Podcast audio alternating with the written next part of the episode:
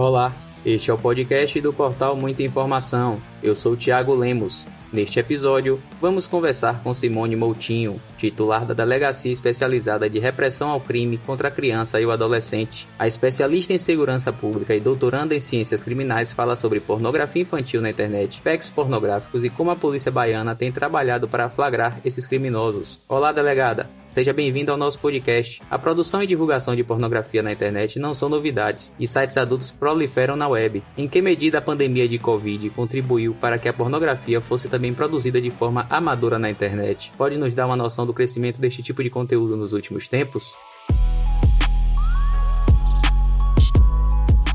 Fato das pessoas ficarem em casa e muitas vezes o isolamento social fez com que elas começassem a utilizar a internet de várias formas. Não tem dúvida que a gente cresceu muito com o uso da internet, no que tange principalmente a negócios. Mas, por outro lado, outras pessoas passaram a explorar a internet como um, um meio quase que permissivo, que pode absolutamente tudo. E, inclusive, passou a se ganhar dinheiro com a internet internet usando a pornografia. E não raro a pornografia infanto-juvenil. A minha observação no meu dia a dia como delegada de polícia me fez ver que, sem dúvida, isso aumentou. Entretanto, nesse exato momento, eu não tenho um número estatístico para informar. Fazer divulgar nudes de pessoas maiores de idade é crime? Se uma pessoa maior de idade resolver colocar a sua imagem para vender em sites próprios, ou seja, prostituição através da internet, por si só não é crime. Mas se pessoas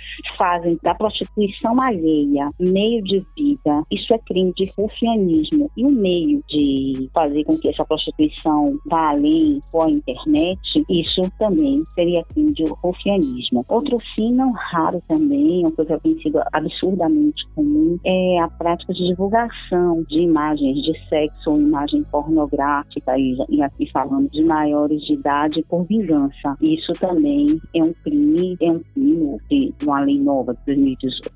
Em quais crimes incorrem aqueles que negociam ou armazenam pornografia infantil? Aliciar menores de idade também é ilegal? Quais as finalidades previstas? O Estatuto da Criança e Adolescente, nos artigos 241 caput, 241, a linha A, B, C, D, descrevem condutas nesse sentido, que vão desde vender imagens pornográficas infanto-juvenil, como simplesmente armazenar ou ainda transmitir ou ainda aliciar crianças ou adolescentes a postar essas imagens, ou ainda no sentido de fazerem montagem com imagens, mesmo que com permissão dessas crianças e adolescentes, ok? Os crimes aí são apenados com reclusão, que podem ir de pena máxima de 4 a 8 anos. Muito se discute se a pedofilia deve ser encarada como um distúrbio psiquiátrico ou meramente como um crime. Pedófilos que consomem pornografia infantil são criminalizados sem levar em conta eventuais implicações de seu estado mental? A pedofilia por si só não é crime. Ela pode ser encarada como uma patologia. Embora eu não tenha as expertises necessárias para dissertar é, especificamente sobre o pedófilo,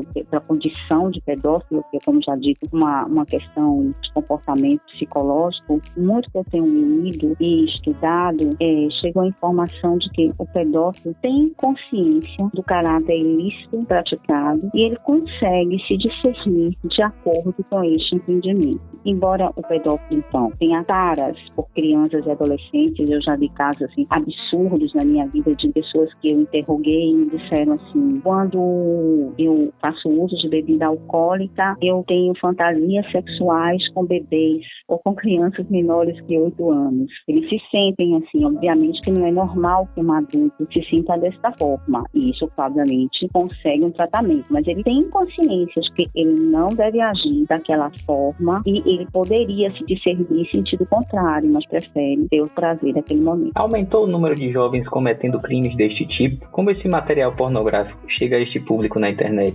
Bom, os jovens têm um acesso muito diferenciado na internet, né? É, é, muito comum o jovem usar a internet para simplesmente tudo na vida. A gente, outro dia, até conversando com outros, repórteres em outras entrevistas, em outra entrevista que eu dei, a, ela me disse que tinha conversado com amigos, com familiares jovens e que era, todos sabiam que era PEX. a venda de packs. É algo muito comum nas redes sociais, em sites e aplicativos e também em sites de games. Esse conteúdo chega muito fácil a essas crianças e são conteúdos oriundos de, de internet pirata, né? E, mas chega muito fácil, eles sabem disso. E muitos deles veem nisso uma oportunidade de ganhar dinheiro mesmo. Vender pacotes de pornografia é algo rentável. E como se faz através da, da internet, eles conseguem fazer transações, inclusive com outros países, de forma muito rápida. Aliás, entre eles, há uma hierarquia nas redes sociais, de modo que alguns já mais experientes ensinam outros a venderem esse tipo de coisa, ou seja, para ter a conduta típica do pedófilo. E como é o trabalho de inteligência da Polícia Baiana para monitorar grupos que vendem packs de fotos e vídeos pornográficos? A Polícia Baiana, através do Departamento de Inteligência Policial e do Laboratório de Crimes Cibernéticos, tem um grupo próprio e específico, comandado pelo Dr. Delmar, o competentíssimo Dr. Delmar, que faz o um monitoramento diuturno desse tipo de delito. A partir do momento que se consegue elementos suficientes através do trabalho de inteligência para fazer representações judiciais por busca e apreensão. Nós montamos em, operações com, em que essas operações envolvem toda a Polícia Civil, tanto o Departamento de Polícia Metropolitana como o Departamento de Polícia Interior. E há pouco tempo mesmo tivemos a ação Infância Protegida e tivemos um êxito absurdo. Foram nove autuações em flagrante delito, ou isso seja, nove pessoas que comercializavam, que armazenavam, que transmitiam pornografia infantil juvenil foram autuados em flagrantes e hoje respondem a processo criminal. Pode nos contar uma operação bem sucedida, além desta, relacionada é. aos grupos de criminosos cibernéticos? No final do ano passado, a DERCA ela fez a Operação Calíndula. Foi uma operação que, que também envolveu o estado de São Paulo, o estado de Santa Catarina, nós conversamos e trocamos informações e começamos a monitorar um pedófilo de 19 anos efetivamente ele foi autuado em flagrante porque ele tinha contatos inclusive com a Rússia e com a Colômbia vendendo esses pacotes de pornografia infantil. Esses, quando a gente cumpre esses mandados de busca e apreensão, a gente vai com, com a equipe multidisciplinar, com pessoas capazes de periciar o computador em loco, de modo que ali a gente já consegue detectar, fotografar, armazenar como prova imagem, digo fotografia ou vídeo de cenas de nudez de crianças e adolescentes ou ainda de filmes, efetivamente filmes pornográficos envolvendo menores. Delegada, e sobre a Operação Infância Protegida, tem mais algum detalhe? A Operação Infância Protegida foi uma operação estadual, ela foi encabeçada pelo DIP, mais especificamente pelo Laboratório de Crimes Cibernéticos, com houve envolvimento do Departamento de Polícia Metropolitana e onde, onde a DERCA se encontra, né, a Delegacia de Repressão a Crimes contra Crianças e Adolescentes, que hoje estou titular, e também com o Departamento de Polícia do Interior, nós chegamos a nove autuações de flagrante no estado da Bahia, né, e esses autores de pedofilia, eles todos respondem a processo criminal. Sabemos que compartilhar nudes se tornou algo natural para as novas gerações. O que fazer se essas fotos forem usadas indevidamente nesses pacotes de pornografia? Procurar a polícia. Pessoas, eu disse muitas, principalmente mulheres, não que, que a vítima só possa ser mulher, mas principalmente mulheres, muitas vezes são até ameaçadas, né, no momento de intimidade com, com alguém que tem um relacionamento íntimo passam esses nudes e depois eles são usados por, por essas pessoas para até ameaçá-las continuar a ficar no relacionamento. Isso é uma conduta prevista no, no artigo 218b do, do, do Código Penal, pode gerar pena de até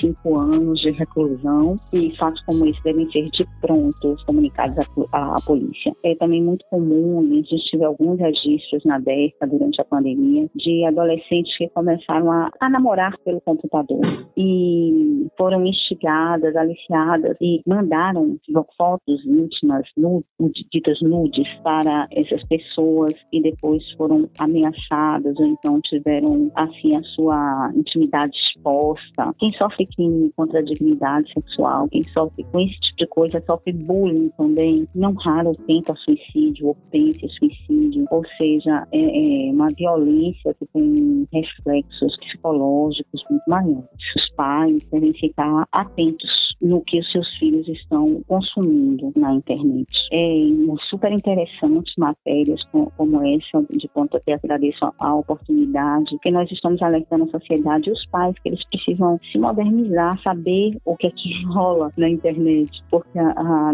a galerinha não está antenada. Eles facilmente não vão dizer aos pais, olha, tô aqui, é verdade, tô mandando nudes, ou tô vendendo pack, ou eu tenho acesso à pornografia enquanto juvenil. Eles mentem facilmente. Então os pais têm que ter conhecimento que isso existe, que isso está acontecendo, que é a nossa realidade hoje, e saberem como monitorar o que os seus filhos estão consumindo na internet.